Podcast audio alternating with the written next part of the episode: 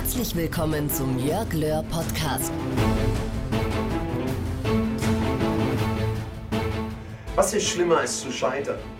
Da gibt es nichts, sagst du? Doch, viel schlimmer ist es, zu früh aufzugeben. Und damit meine ich auch all die Situationen, in denen wir gar nicht erst anfangen.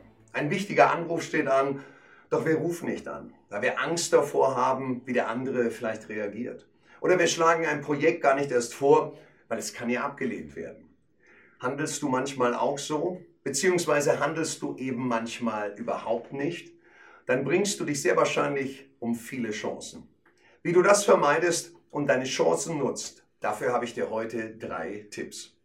Erstens, sei dir bewusst, dass Nichtstun auf jeden Fall scheitern heißt. Zweitens, denke an deine Stärken und mach dir bewusst, was du schon alles erreicht hast. Und drittens, ändere deine Einstellung zu Fehlschlägen.